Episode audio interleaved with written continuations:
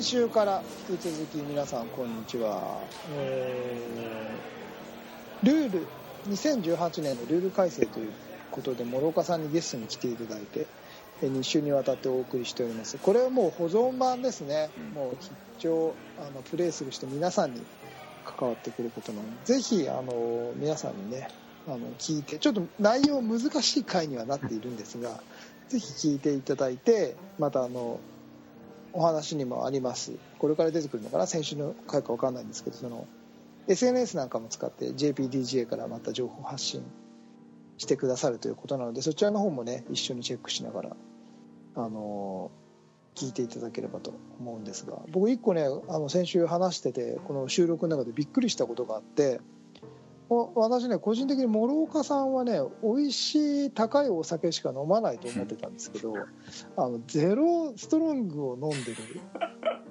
んですよ諸岡さんが。これ僕すごい新鮮で。あ 見えてる見えて こういうの飲まないんだと思っててもっとうまい日本酒とかねそういうのをなんかキュッて大人の飲み方をするのかと思ったらそうでもないんですね。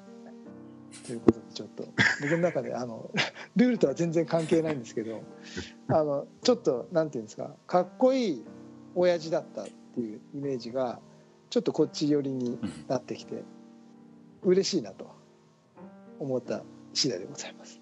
それでは先週の引き続き聞いてください。ルール改正について、え2週連続でお送りします。今週も東京スタイリッシスポーツレディオスタートです。Tokyo Stylish Sports Radio.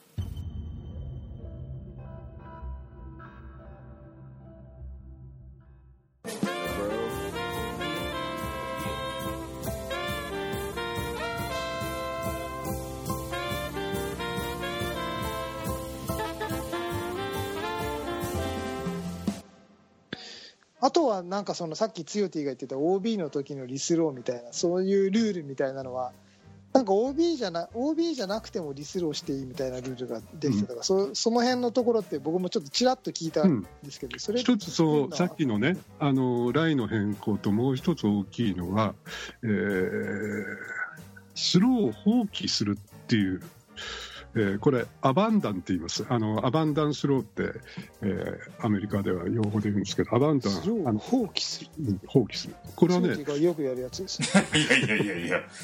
ちゃんと投げてます。あもう、あの、お皿を投げるじゃなくてね、こう、投げやりになるわけじゃなくて、えー戦略。あそうじゃないんですよ。あつよティがよくやるやつだから、そそれがえー今自分が投げたスローをなしにする、なしにするつよティがよくやるやつです。いやいやいや今のなしにして。いやいやいや諸岡さんの話聞きたいんですけど。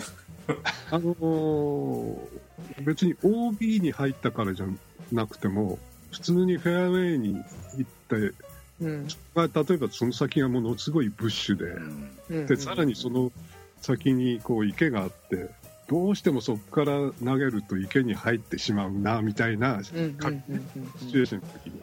そうすると、えーもう一回あのその前のライから投げた方が今度はうん。あの回り道してもうんうんうんうんうん。あの絶対1打得するなという判断の時にその今投げた自分のスローを全部放棄できるんです。その代わりもちろん放棄に関してはワンペナルティ。うん。ワンペナで投げ直す、だからこれはあのあらゆるスローに関してそれができるんです、だから。OB じゃ今まで OB だけでしたもんね。うん。まあ、OB の時はあの OB ラインのところから1メートルのところかかリスローですよね。リスローかですよね。その2通りです。だからたまにたまたま、まあ、この放棄スローっていうのは T の場合はその OB と同じです。はい。あのリスローか、はい。リティか、はい。まあはい。そこからやるか、うん、ただあらゆるとこですからこれは本当にこう投げてって2打目3打目でもあるいはパットでもできるってことですそうですよね。あ目の前のパットがコロコロコロコロどっかまで転がってっちゃった時に。あのーこの間ね、たまたまちょっとダブルスの時に似たような状況が一つあったんですけど、はい。風が強くて、あるえ最初の A のプレイヤーがね、パットしました。ただ、パットがこうゴールに当たって、転がって OB に入っちゃった。はい、で次はあのダブルスなんで B のプレイヤーがやりますよね。うんで B のプレイヤーは、まあ、OB になったんだから従来通りそれをリスローにします。うん。要するに同じところからもう一回パッとし、はい。ね。今までのルール通りと。うん、同じようにできます、はいはいはい。ところがその B のプレイヤーがパッとしたのも同じように当たって OB まで行っちゃった、うん。その時は新しいルールだとそのスローを放棄すればいいんです。え OB まで行っちゃえばかうん。関係ないんですよね？それがセーフゾーンにあった時ですよね。セーフゾーン、まあ、言ってみたらその、えーパゴールから OB までが非常に長い、例えば20メーターぐらい、あはいはいはい。そうするとね、あの新しいルールを使うと、その2回目の失敗をなしにするんですね。そうすると、また同じ、まあ、3メートルが3メートルから再度、ワンペナでパットができると。うん。この辺ちょっとごめんなさいね、あのややこしいかもしれないけど、あいやいや。うん。確実に、えー1打、2打は得するようなこう戦略が組み立てられるんですよ。うん。うん。今までは OB に出なければギリギリのところに止まってたらそこから投げなきゃダメだったのがそれをまあ変な話、今までの OB と同じような扱いにしてやり直せるっていうことですよね。うん。まあ、ギリギリのところだったら、上手い人だったら2打があるから、まあ、多分あのその放棄スローを使わなくてもひょっとしたらいい、うん。それが2回目も OB になっちゃったら、もうそこからプラス1だから最低3でしか上がれないと思った場合は、1打得する可能性が出てきた。うんね。あれさっきアバアバンなんでしたっけ？アバンダン、アバンダンっていうのをせ、はい。アバンダンいいですかみたいなことを言ってやればいいんですか？そういう場合は。あのそれはあのいわゆる暫定スローと一緒で、はい。やっぱりそこそこで宣言しないとダメですよね。うんうんうんただこれルールブックにはねそれはあえてその言いなさいとかあはい。言ってないんです。ないですね。はい、書いてないです。うんまあこれはあの、えー暫定スローを投げますというのも言わなきゃいけないとかそういうのも書いてないんで、はいまあ、自分にとってはこれはアバンダン、まあ、放棄しますって。うん。多分あの言わない限り多分周りのプレイヤーはしばらく分かんないでしょうね、ああそうですよね。まあ、こういうことも含めて今後あのそういう状況になった時どうするかっていうのが、まあ、暗黙の了解からちゃんとした皆さんの見解にこう持っていかなきゃいけない。うんこれはやっぱりちょっと時間はかかるかなと思うそうですね。でも今回ラジオで話せたことでねちょっと広がりますよね。まあ、こういうのがありますよっていう、はい。ちょっとね覚えておくと、うん。まあ、結果的には絶対得になること。あの戦略的にね使えることですから、はい。みんな来週からアバンダン。ね。なんかただね。難しいです。なかなかねその英語でねあの覚えるっていうのは例えば暫定スローもプレジナルスローって言うんですけどプレジナルがなかなかこう日本語にこうないものですよね、うん。アバンダンでもね、うん。まあ、そしたら、えー暫定スロー放棄スローってはいはい。覚えた方が。うん。ただしあの海外で活躍していただく選手の方はちゃんと英語で覚えておいてアバンダン。アバンダンアバンダンってねあ覚えましたよ。今週から使おう。あと諸岡さんよくあはい。の変更点はもしかしてないのかもしれないんですけどはい。今回であの皆さんが迷われるのがうん。マンダトリーの扱い。っていうのがやっぱりてあのそうそう徹底されなくて皆さんが迷われるところだと思うんですけどそこのなんか分かりやすいご説明みたいなのっていただくことは可能ですか？これ見えるかな？こういう図があるんだけど。これちょっフェイスブックだとねはい。あの皆さん分かんないと思いますけどこれちょっといずれあの PDGA のあのまずフェイスブックの方にねうん。今回のルール改正に対して疑問とか質問があった場合をちょっと、えーやり取りできるようなそういうのをフェイスブックでやろうと思ってます。なぜかというとはい。あの JPG のホームページ上ではその書き込みするシステムがないのでまあ、これあ、あえてないのか、どうしてないのかっていうのは僕はちょっと分かりませんけども、はい。でまあ、それで一番こう SNS の方が、えーそういうやり取りができると思うので、うんうんうんそこにこう上げられたものを後で、えー JPG のホームページの方に、えーまとめて、えー Q&A の方式でやろうかなっていうのは僕の方から今提案しています。で、えー先ほどのちょっと、えーマンダトリーですよね。はい。本当あの皆さんマンダトリーで悩んでることがたくさんあると思うんですけども、そうなんですよ。で実はあの本当たまさか今日 JPGJ の方にファックスが来まして、えーこういう場合どうなんですかっていうある会員さんからですね質問が来てました。でその質問は何かというと、えーこれ、えーよくあると思うんですけど、マンダトリーの手前に、まあ、あのディスクが止まって、うん。マーカーをどこに置いたら、はいはいはいはいでまだあのマンダトリーを通過してない前、通過する前に、まあ、いわゆる、えー未通過の状態ですね。はい。未通過の時はどどういうふうにこうラインを取っていいかって、まあ、これに対しての質問だったんですけども、あのー正解から言うとマンダトリーを作ってる例えば木とかありますよね。はい。ポールでもいいしそれが木だったりとか、はい。やまあ、矢印を大体つけてる、はいそれをあのマンダトリー構造物って言います。マンダトリーえプロダクツですね。そこに対して直角にプレイラインを引いたところがマーカーを置くところです。一番近いところって感じですか？あの近いとか遠くは関係ないですね。あのよ要はね、えーその木をマンダトリーにしてたりポールをマンダトリーにしてたら場合は一番こうセーフゾーン側の、えー際。はいはいはい。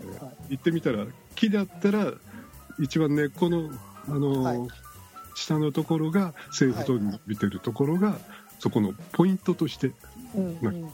そこに対してラインライそこに対しての向きになりますね。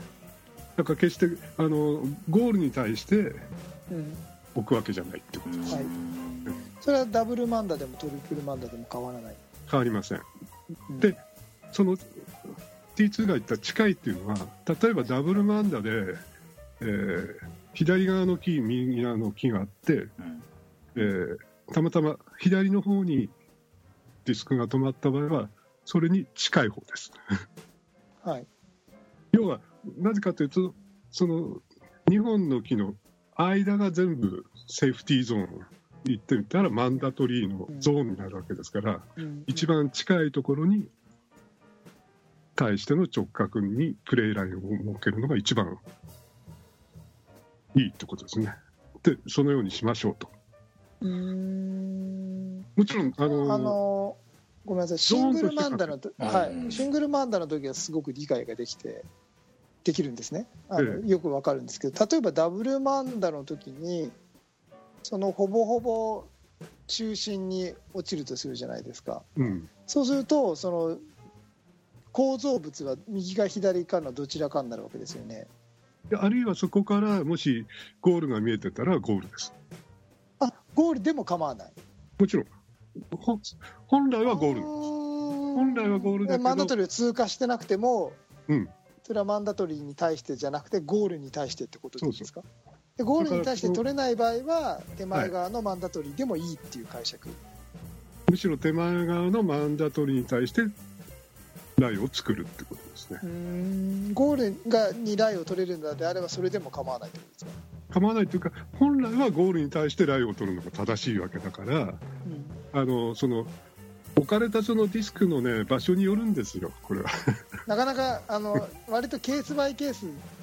すんごいケースバイそこになってみないと分かんないっていう。で今日のその質問の方もおそらくその、えー木の根っこあたりにうんこううんうん。ディスクがうんついてどのようにしましょうかって。ただ一つ今回あの分かったのはその方がいわゆるマンダトリーラインから1メあ直角にこうラインを取らなきゃいけないと思ってましたっていうのがあったんでそれは違いますよっていう判判断を述べた。要するに、えーマンダトリーラインっていうのは OB ラインじゃないんですよ。うん。ですから、はい。そこからあの変な話、えー OB のように1メーター中に戻してとかそういうことは一切できないです、はい。はい。これはあの今まで何度も経験されてる方もいると思うんですけどもあのマンダトリーラインにギリギリこうディスクがくっついたりはい。まあ変な話5センチ10センチの時。はい。それはもうあるがままそこから今度はそのマンダトリーを示している構造物に対してマーカーして投げなきゃいけない。だからそこに1メートル入っちゃうとこれは、えーラインのあー変更になっちゃいますので本来はペナルティーですね。そうですね。うん。わですか？らうん。あのーまあ、言葉で言うのは大変こう難しいのでこれはやっぱりこう図解とかあるいは実際にそういう状況を作ってみて皆さんが慣れてもらうしかないかなと、うん。ただ本当に、えー今日のその質問の方も長年のこう染みついた、えーマンダトリーラインは OB ラインであるみたいなね。うんうん。解釈がそのままこう生きちゃってると、えーそうするとその、えー直角っていうのもちょっとうんうん意味合いが変わってくると。まあ、そういうのもありますんで、本当、ルールっていうのは、えー仲間内でやってても意外とこう、えー、7にやってしまってるっていうか、うん。あの知らず知らずに違うことやってるっていうのもあるので、まあ、本当にこう、えー先に結論じゃないですけど、よくあのルールをブックで読み込んで解釈して分かんないところをどんどんどんどん、ねあの聞いていくっていうのが大切かなと思います。うん。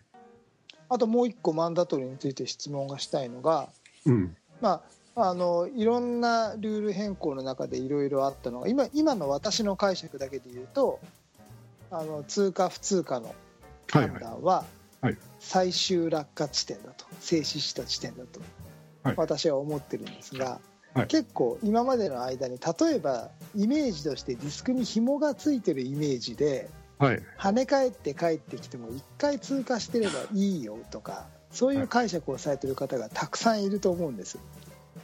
で私はうん単純な最終落下地点うん。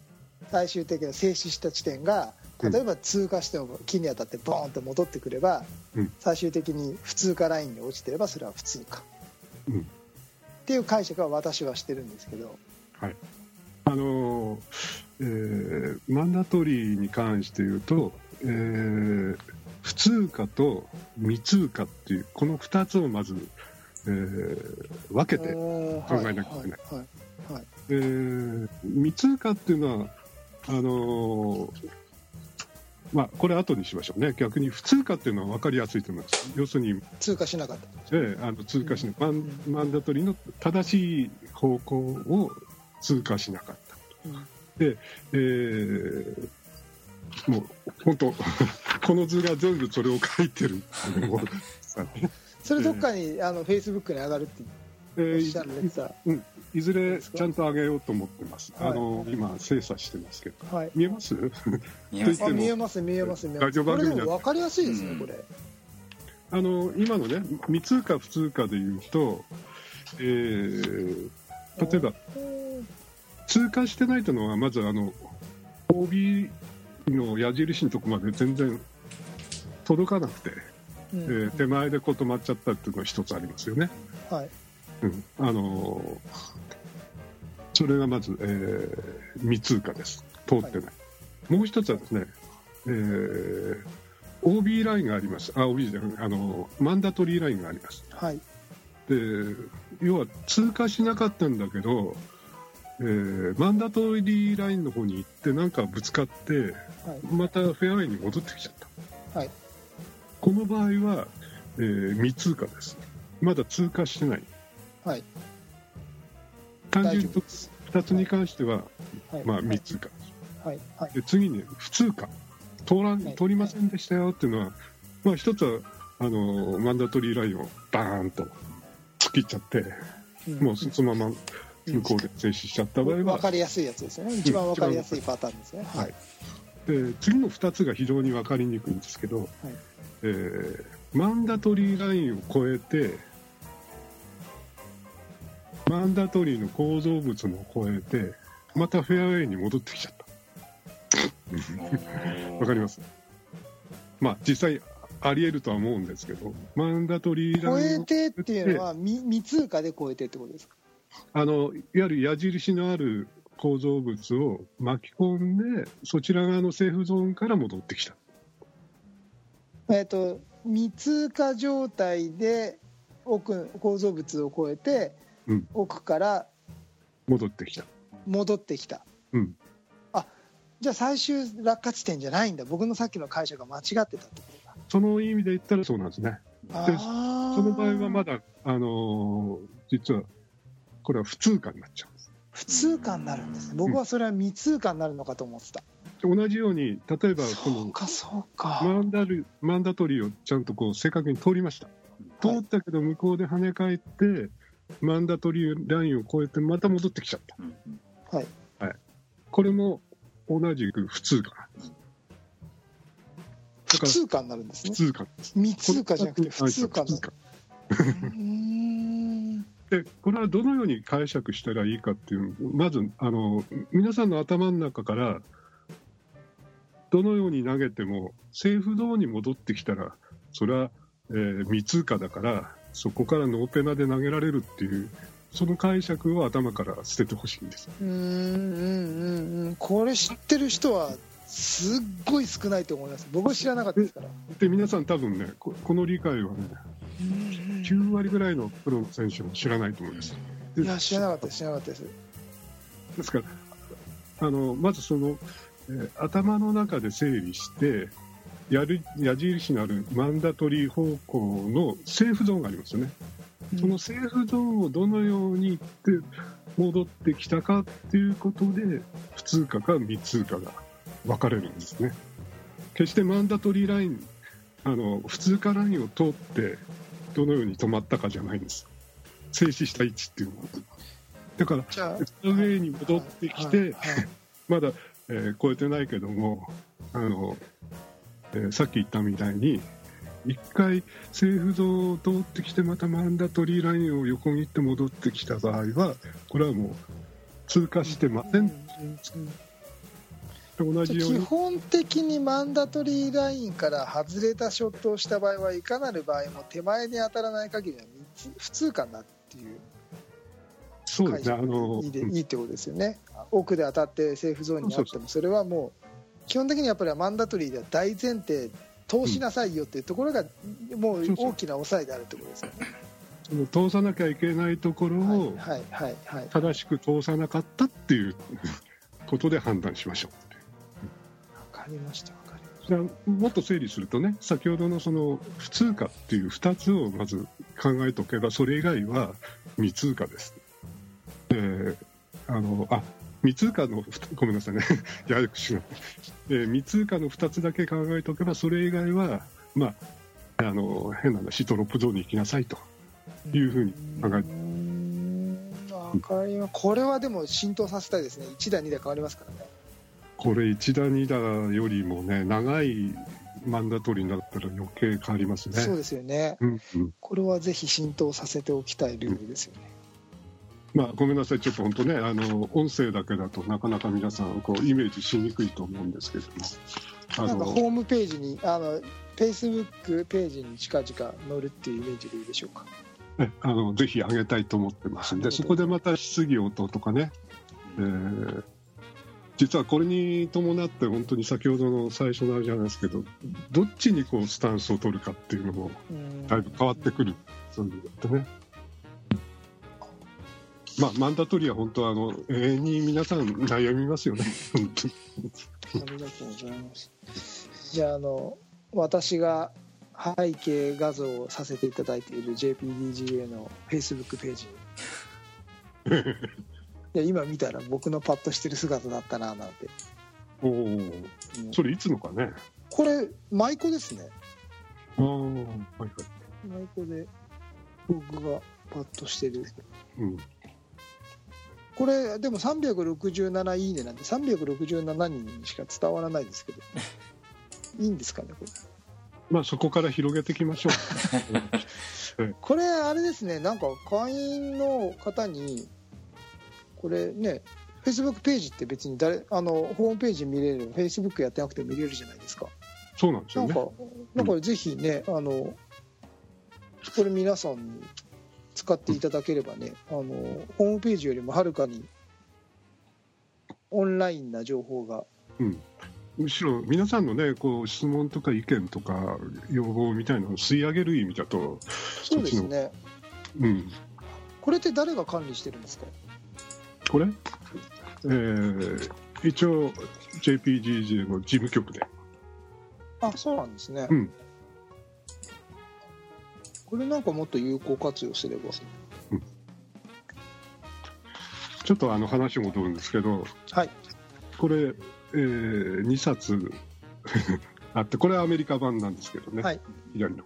でこれが日本版で。大きさが全然違う。一回り大きい日本がそう。やっぱりね大きくしないと入らなかったんですね。うーん。あの級数はほとんど変わらないですけど級数っていうのはその活字の大きさがねちなみにどのぐらいの時間をかけて翻訳されたんですか？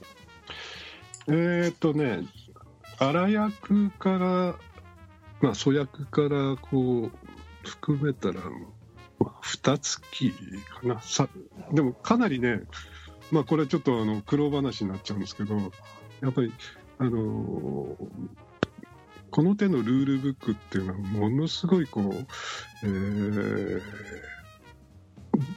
どのようにでもこう解釈できるようなすごいこううん。ファジーな表現になってるんですよね。うん。そうするとそれをこう日本語に置き換えた場合皆さんにこう分かりやすくこうルールとして分かってもらうっていうのもあのこちらがある程度想像してこういうケースにこうなるんだろうなみたいな。ですから一旦こう粗訳荒訳をやってからもう一回こう日本語を日本語にこう直すみたいな。その作業がやっぱり一月ぐらいかかりましたね。そうですよね。なんかそのニュアンスで伝えてるところをや訳訳すっていうのは大変なことですよね。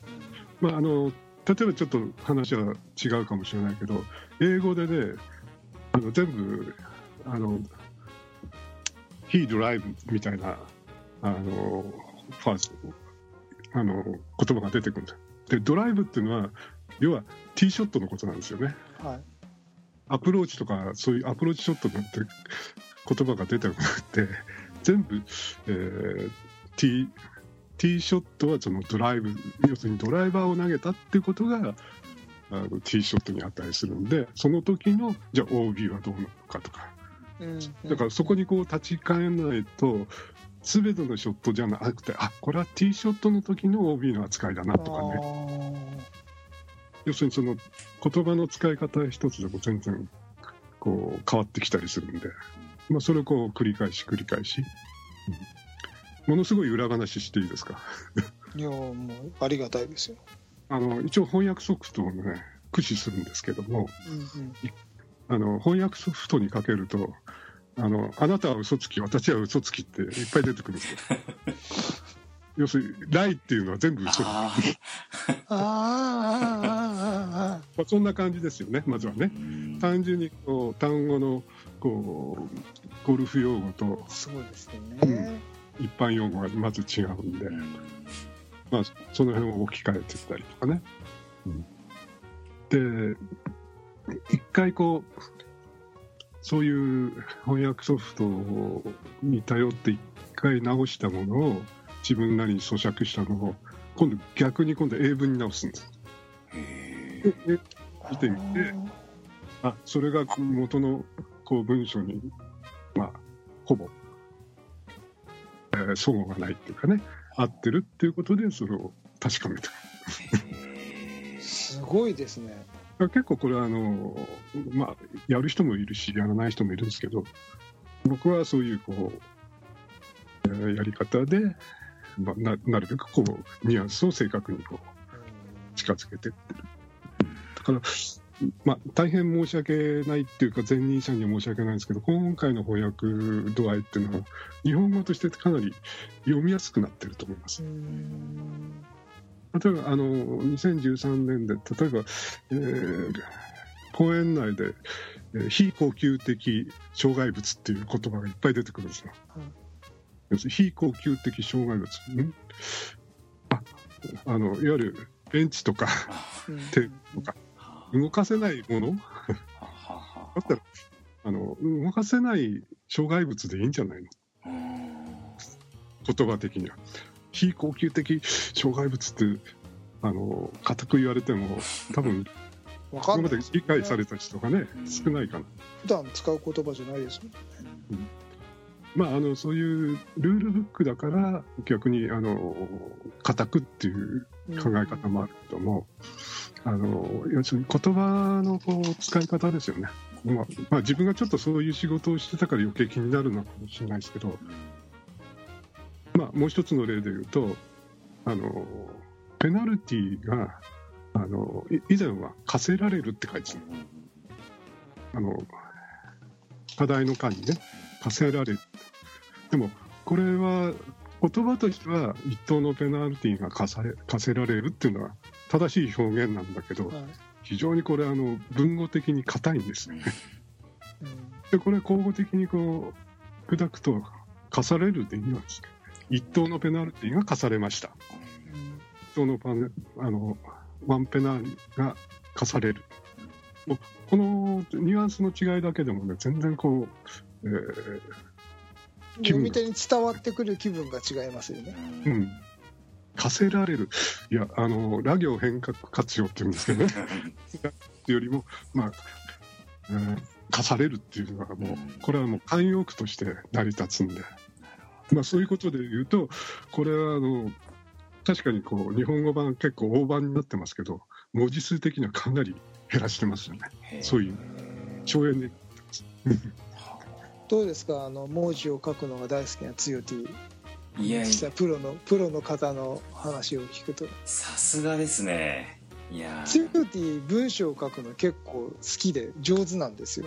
ああ、すごいな。いえいえそんなあの本業の方を前にそんなことを言うのもあれなんですけど硬い文章っていうか公文章を書くのは苦手なんでね。あの公文書はいくらでも改ざんできますから、ね。は いは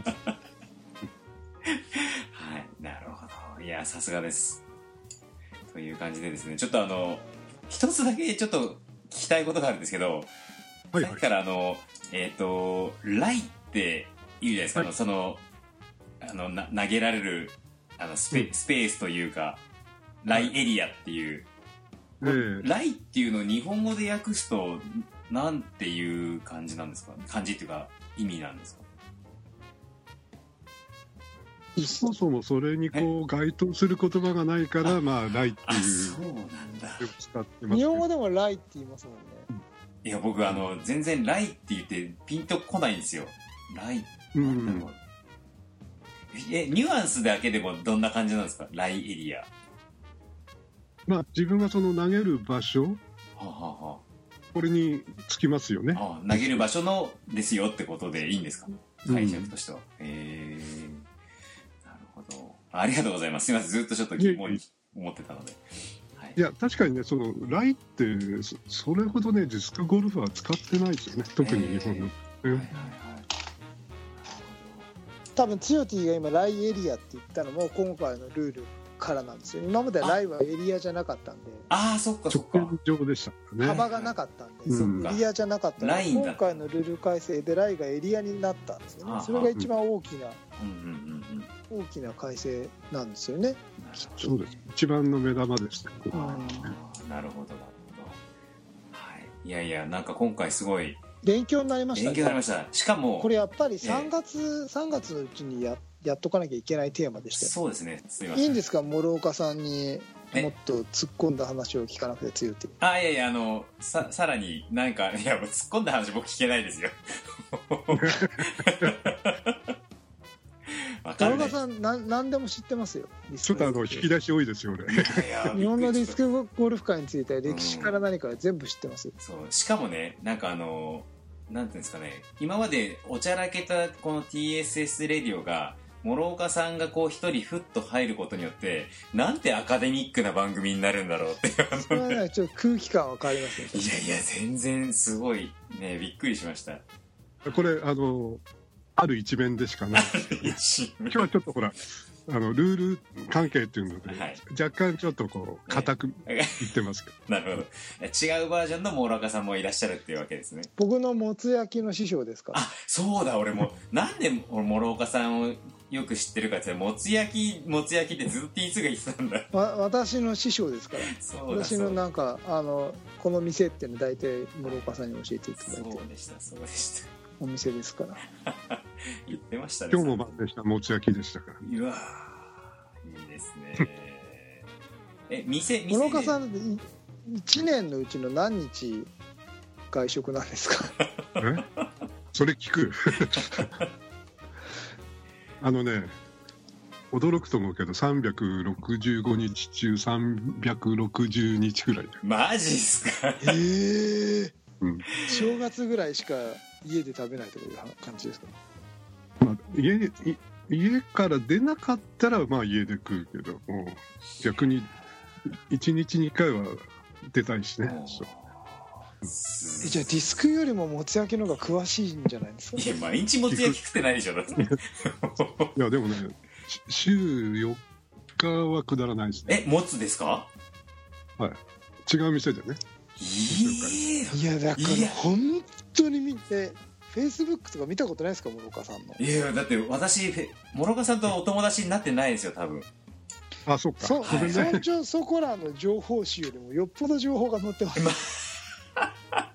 えじゃあちょっと今度あのお友達申請をしておきます。の でぜひちょっと。いやいやそれより飲みましょう。あのぜひぜひぜひ。いや僕もつも好きなので、はい。えそうなんですか。しかもね諸岡さんが連れてってくれる店はね、100%リーズナブルで間違いがないんですよ。いやそれは何度も聞いてますよ T2 から。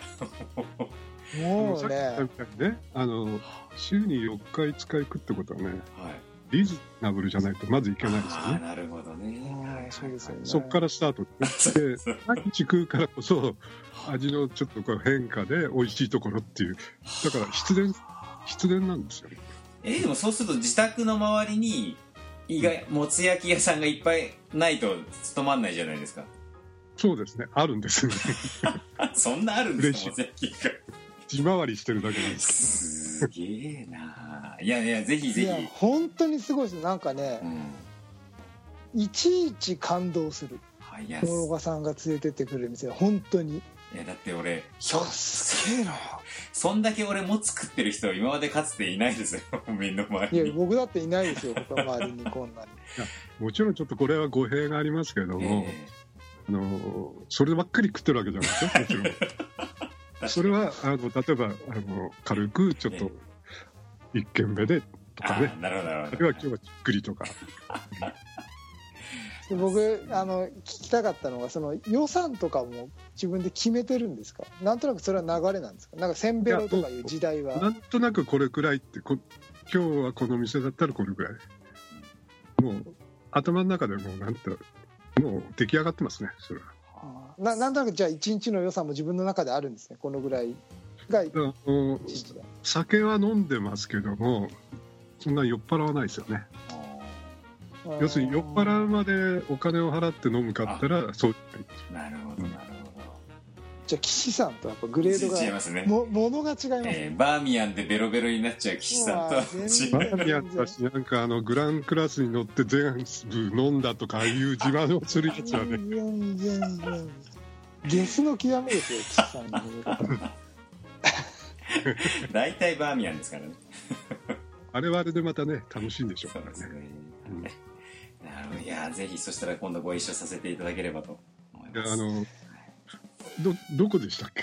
私埼玉なんですよ、あああはい。近いですね、ああそう諸岡さんどちらなんですか？僕ねあの杉並の荻窪ってとこなんですあはあはあはあはあはあ。なるほどなるほど、大体吉祥寺界隈の中野とか。は いなるほどなるほど。いい店がいっぱいあるところでねですよね。最近ね、また行って見つけたよ。あ本当ですか？うん。ぜひお供させてください。行きましょう。三四郎って店なんだけど、ぜひぜひお供させてくださ絶品もつがありますよ。いやーいおおあー食いたい。もうお腹空いてきちゃった。はいということで、えー今回はですね2018年、えーディスクゴルフのルール改正について、えー諸岡さんにゲストに来ていただいてお話を伺いました。はいありがとうございます。えーオープ。ニングでも話したんですけど諸岡さんはそういうのは飲まないのかと思って。続いてるそう、そればですね。あの、あの、家飲みはね、なんかこういう、ちょっとフルーツ系のものでね、こう、締めたいなっていうのはあるんですよね。あいつも外で飲んできてうん。家帰ってきてやっぱり締めの一杯とか飲むんですか？まあ、あの、なんか、帰ってきてダラダラしたりね、ちょっとネットサーフィンしたりとかのお供にはなんかこういうのがいいかな。そうなんですね、うん。もともとはやっぱりね、あの、何でも好きなんで、ただ、順番があってね、その、まあ、ビールから日本酒行ったり、焼酎行ったりとか、まあ。SNS にはそこで終わってるじゃないですか。ん？SNS あもちろんに上がるんでななんでそそういうイメージでいたのが今日ちょっとすごくいいいい意味で。いやいやもっと言っちゃうとね、SNS 上げきれないんですよ、毎日だから。あの某森田さんみたいに昔のね、毎日こう乾杯みたいな、本当はあのノリになっちゃうんだけども、もういやってても多分ね、あの見せられる方がうんざりすると思うんで、しかもし仕事と変わんなくなっちゃいますからなんかいちいち書いてるとそうね。そうですよね、だからなんか、まあ自分のこう日記的にね、うん。あの個人食べログだったらいいかもしれないですけども、うん。あまりにもそれは今度バリエーションがなんだこいつ少ないじゃないかって皆さんどっかで気づかれるかと思う。ほどほどが一番いいかはい。ということで、え諸岡さん、今度ぜひ飲みに連れてっていただきたいということで、いや、えー今回ねもちろんでございます。よぜひぜひよろしくお願いしはいはい。それでは本編の方は、これでおしまいということで、よろしいですか？なんか、はい。飲みの話で終わってますけども、はい。いえいえ。はい。大丈夫です。じゃあ、ためになるはいお話、ありがとうございました。ありがとうございました。TSS Radio. 今回のテーマは、必聴、ルール改正を諸岡さんに聞くという、えー後編をお届けいたしました。はい。今度ぜひあのもうちょっとフランクな話題でも諸岡さん来ていただきたいななんて。ね。あの先週あったようにそのシニアからどう、んんんそのプレー競技プレーのな競技をしていくとかそのうん。余暇に変わっていくしポイントであるとかその中でいろんなところを経験今までの経験もねずっと長いディスクゴルフ歴の中でどういうふうになってきたみたいなところもぜひ私も今後年を取っていくのでうんぜひご参考にさせていただきたい点は多々ありますいやいやもうこれからはなんか就活でスクゴルフって呼ぼうかなっていう。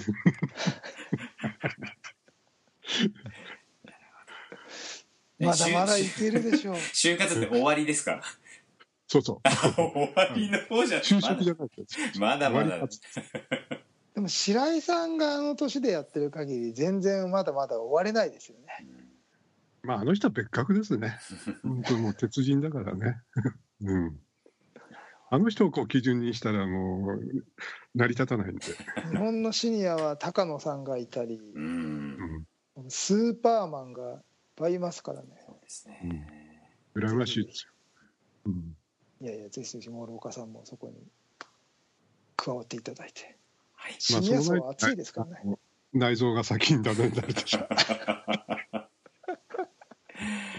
はい、まあでもぜひ次回もあの別の話題で諸岡さんぜひ参加していただければと思います、ぜひぜええ季節を置いて。はい。じゃあその まず、えー企画会議をいつやりますかって感じそうですね。あ飲みながらちょっとぜひぜひ、ねはい。ぜひぜひ、えーその辺をそこで一本取っちゃうなんていうのもねいいですねいいですねはいライブ録音ライブはい。よろしくお願いいたします。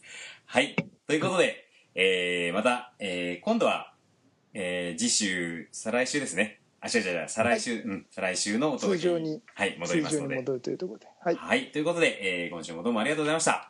それでは皆さんありがとうございました。あれを言うの忘れてた。フライトゥザフューチャー東京スタイリッシュスポーツレディオ。お届けしたのは、東京スタイリッシュスポーツ代表チームイノーバ菊池哲也と広報の高橋剛と。廊下道康でございました。はい。それでは皆さん、また次回まで。さようなら